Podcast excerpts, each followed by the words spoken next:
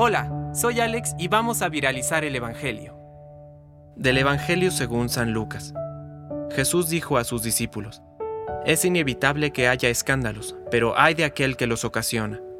Más le valdría que le ataran al cuello una piedra de moler y lo precipitaran al mar, antes que escandalizar a uno de estos pequeños. Por lo tanto, tengan cuidado. Si tu hermano peca, repréndelo, y si se arrepiente, perdónalo.